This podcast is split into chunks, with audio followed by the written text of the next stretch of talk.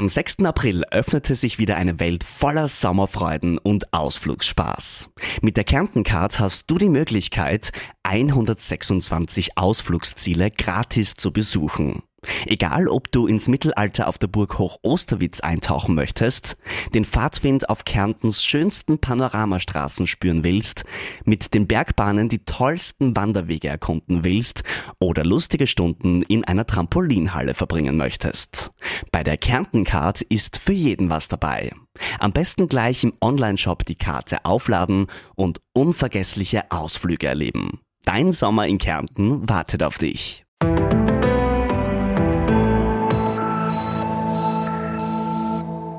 Hallo und herzlich willkommen zu Ist das gesund, dem Medizin-Podcast der kleinen Zeitung. Mein Name ist Barbara Haas, ich bin Journalistin und hoste diesen Podcast heute und es geht bei uns um den ultimativen Gesundheitsplan für die kalte Jahreszeit. Einen Plan nämlich, wie komme ich möglichst erkältungsfrei und vielleicht sogar auch noch fit durch diesen Herbst und Winter. Und dafür habe ich mir eine tolle Expertin eingeladen. Herzlich willkommen und schön, dass Sie da sind, Dr. Alexandra Mandl. Grüß Gott, ich sage danke für die Einladung. Ja, sehr gerne. Liebe Frau Dr. Mandl, Sie sind Vizepräsidentin der Apothekerkammer und äh, Pharmazeutin und wir reden ja seit der Pandemie relativ viel über, wie kann ich mich vor Infektionen, der Infektion schützen. Aber so grundsätzlich in der kalten Jahreszeit hat es ja auch schon vor Covid ähm, Infektionen gegeben. Also wie kann ich denn mein Immunsystem gut aufstellen für diese Zeit? Ja, Sie haben das ganz korrekt gesagt. Es hat auch schon vor der Covid-Saison immer wieder Erkältungskrankheiten und auch die echte Grippe gegeben. Und unser Immunsystem sollte ja an und für sich trainiert sein und sollte diesen ganzen Erreger auch kennen. Aber dadurch, dass wir jetzt in den letzten zwei Jahren durch diese extremen Hygienemaßnahmen, um das Coronavirus zu verhindern, unser Immunsystem auch nicht ausreichend trainieren konnten, ist heuer eigentlich eine ganz besonders gefährliche Saison.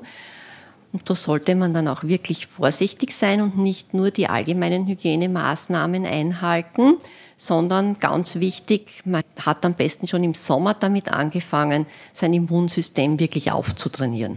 Und wie mache ich das jetzt genau? Das gibt ganz verschiedene Varianten. Da muss jeder das für sich finden, was für ihn am besten passt. Ganz sicher sinnvoll ist Bewegung in der frischen Luft vor allen Dingen auch in der Sonne, denn allein dadurch können wir schon einmal das Vitamin D herstellen und das ist schon einmal ein ganz wichtiger Mitspieler für unser Immunsystem. Ja. Bewegung in der frischen Luft, das klingt ja natürlich gut, das sollte man immer machen. Im Sommer allerdings muss man ehrlicherweise sagen, macht es ein bisschen mehr Spaß. Und wenn es so trüb wird, die Jahreszeit, dann kuschelt man sich lieber ein. Aber ist es denn schlecht für mein Immunsystem, wenn ich in der Kuscheldecke mit dem Tee zu Hause sitze oder kann ich vielleicht stattdessen was anderes machen? Na, die Kuscheldecke und der Tee sind eigentlich auch ganz optimal, weil ein weiterer Faktor, den man in der kalten Jahreszeit bedenken muss, ist das Heizen. Durch das Heizen wird die Luft in unseren Wohnräumen extrem ausgetrocknet und dadurch sind meine Schleimhäute dann auch viel anfälliger für irgendwelche Keime. Und wenn ich mir jetzt aber zu Hause eine große Tasse Tee koche, die so richtig schön dampft oder auch Hühnersuppe würde auch diesen Zweck erfüllen, dann befeuchte ich meine Schleimhäute und tue denen damit durchaus auch etwas ganz, ganz Gutes. Äh, Sie haben schon gesagt, das Heizen ist nicht so gut. Wir sollten auch aus anderen Gründen vielleicht in diesem Winter ein bisschen weniger heizen. Aber ich habe gehört, es gibt auch so einen Winterstoffwechsel. Also, dass sich der, der Körper stellt sich schon auch auf Kälte ein und, und verbrennt dann sozusagen anders. Aber man muss ihm das auch, man muss ihm auch die Kälte gönnen sozusagen. Man muss ihn darauf trainieren, auf dieses Kaltsein. Bin ich denn besser immunisiert, wenn ich gelegentlich ein bisschen friere? Das mag durchaus für den einen oder anderen zutreffen, aber ich denke, das ist sehr individuell. Also ich bin jetzt sehr erfroren und ich würde, könnte mir das für mich nicht vorstellen. Aber ich kenne ja auch Leute, die gehen eben durchaus noch bei ganz kalten Temperaturen immer schwimmen. Und dann gibt es jetzt sogar die berühmten Eisschwimmer in der Mur, die behaupten, sie sind auch nie krank. Also da muss jeder den richtigen Weg für sich finden, denke ich mir. Wenn ich mit Freude wirklich auch in der Kälte schwimmen gehe, dann wird es für mich auch gut sein. Wenn ich mich dazu aber richtig überwinden muss und mir denke, mei, jetzt könnt ihr aber schön gemütlich zu Hause auf meiner Couch sitzen, sitzen und mit meinem Partner oder mit meiner Katze kuscheln, dann wäre es wahrscheinlich besser, das zu machen, was mir Freude macht, weil alles, was mich positiv stimmt, stimmt auch mein Immunsystem positiv. Ja, das ist auch ein guter Tipp. Kommen wir ein bisschen dazu, was wir so zu uns nehmen. Das ist auch relativ wichtig, ganz generell, dass man sich ausgewogen ernährt. Aber das Immunsystem mag gern Vitamine. Und jetzt ist es aber auch ein bisschen blöd, weil ähm, sozusagen die fruchtige Saison ist jetzt vorbei. Ich mag vielleicht nicht Sachen kaufen, die schon tausende Kilometer auf dem Buckel haben. Wie kann ich mich denn im Bereich Ernährung auf fit machen? Ja, da haben Sie schon ein ganz wichtiges Thema angesprochen. Es ist in der kalten Jahreszeit relativ schwierig, vitamin-, mineralstoffreiche Nahrung zu finden, weil einfach längere Transportwege sind oder weil es auch gekocht wird. Da bauen sich dann die Vitamine auch stärker ab.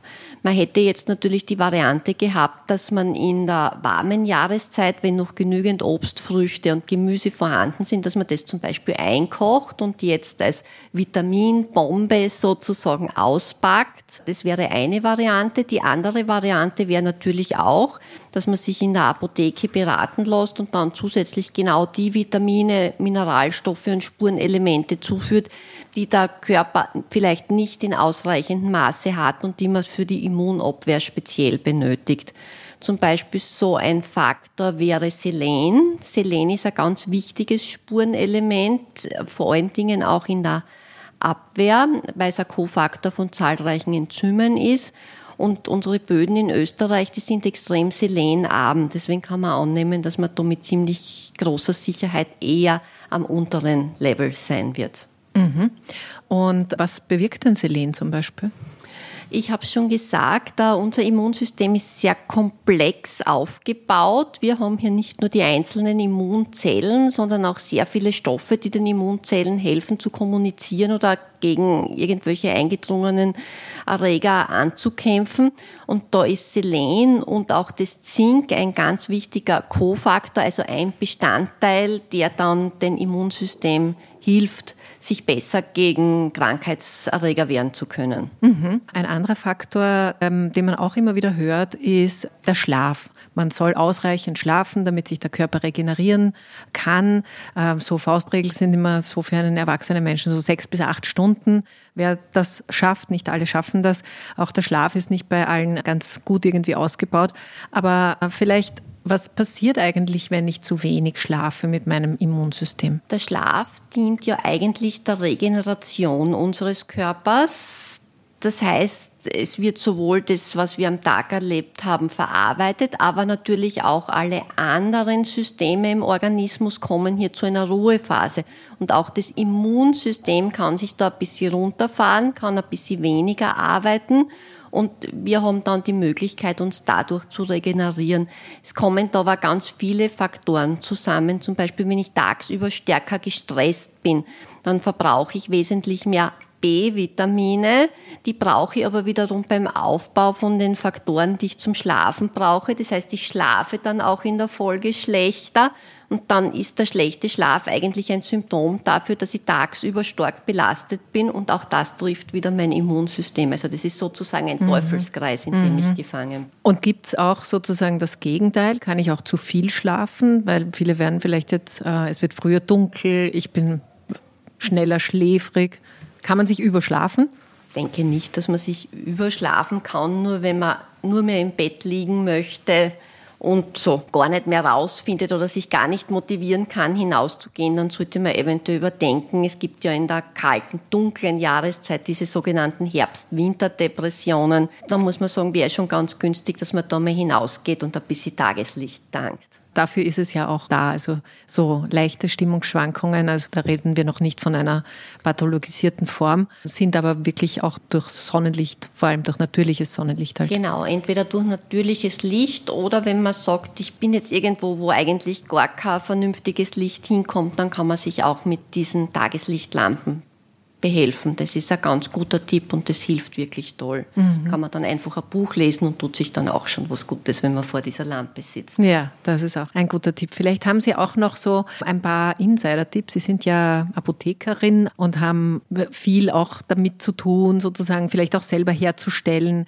Dinge, die so ein bisschen in den, äh, vielleicht auch Hausmittel oder einfach so ein paar Tricks, die Sie so auf Lager haben, um sich gut und fit durch den Winter zu bringen? Ja, also für uns Apotheker, wir haben ja doch unmittelbaren Kundenkontakt und sind da doch sehr vielen Erregern ausgesetzt. Also für uns ist vor allen Dingen Hygienemaßnahmen das Allerwichtigste.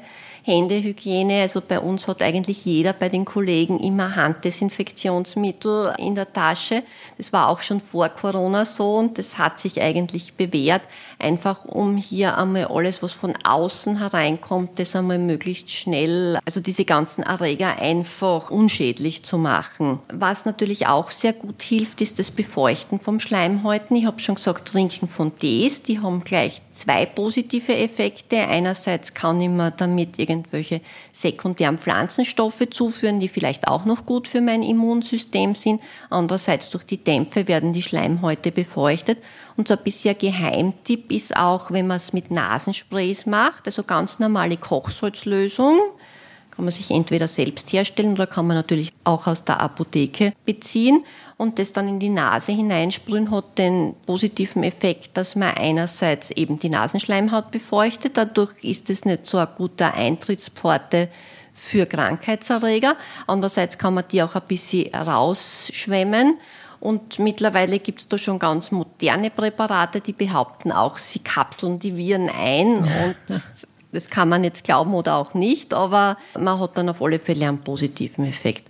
Und auch das Tragen von Maske schützt schon sehr. Also das ist ein massiver Faktor. Mhm. Das merken wir in der Apotheke. Weil ja. Sie tragen ja Maske. Wir tragen eigentlich alle Masken, vor allen Dingen seit die allgemeine Maskenpflicht gefallen ist, haben wir festgestellt, dass sehr viele positive Patienten zu uns einkaufen kommen, die zwar auch maskiert sind, aber man will die Chance dann doch ausschließen, dass man sich auch ansteckt, weil wir müssen doch den ganzen Winter über funktionieren und für unsere Patienten da sein. Ja. Jetzt haben wir viel darüber geredet, was man so im täglichen Leben machen kann. Man kann aber natürlich sich auch noch auf andere Art und Weise schützen vor Infektionen. Sie haben am Anfang schon die echte Grippe angesprochen. Wie sieht es denn aus mit Impfungen? Covid ist auch noch nicht vorbei. Was ist Ihre Empfehlung? Ja, es ist grundsätzlich so, dass in Österreich die Grippeimpfung nicht sehr beliebt ist. Lassen sich durchschnittlich nur 8 Prozent der Österreicher gegen Grippe impfen. Und gerade im heurigen Jahr, denke ich, wäre es sehr wichtig, dass man sich wirklich gegen die echte Influenza auch impfen lässt. Einfach weil die Gefahr groß ist. Wir hatten jetzt in den letzten zwei Jahren so gut wie keine Infektionen. Es ist die Wahrscheinlichkeit groß, dass das heuer, nachdem die Hygienemaßnahmen zumindest so wie es jetzt ausschaut, auch wieder zurückgeschraubt werden dass man sich mit Grippe anstecken könnte und wenn dann noch eine Covid-Infektion auch noch dazu kommen sollte, dann belastet es einerseits das Gesundheitssystem sehr stark und es kann auch für die individuelle Person ganz, ganz dramatisch werden, vor allen Dingen, wenn man schon Vorerkrankungen im Atemwegs- oder Herzbereich hat. Deswegen ist ein ganz heißer Tipp aus der Apotheke, lassen Sie sich unbedingt Influenza impfen. Ja, Influenza impfen und schauen im Impfpass, wann der vierte Stich vielleicht auch noch eine gute Idee wäre. Also äh, zusammenfassend, es ist Bewegung, Ernährung, Schlaf, Hygiene, und grundsätzlich wahrscheinlich auch ein positives äh, Lebensgefühl dazu. Ich denke, die positive Grundeinstellung bringt da sehr viel, ja. Ja. Dann bedanke ich mich recht herzlich für Ihre Insights und hoffe, dass wir alle gut durch den Winter kommen. Wenn Sie noch mehr wissen wollen zum Thema Ernährung oder Gesundheit, dann schauen Sie doch auf die kleinezeitung.at slash besserleben. Da finden Sie aktuelle Informationen und können auch dieses Gespräch noch nachlesen. Und das nächste Mal wird sie wieder meine Kollegin Martina Marx hier begrüßen und ich sage alles Liebe und bleiben Sie gesund.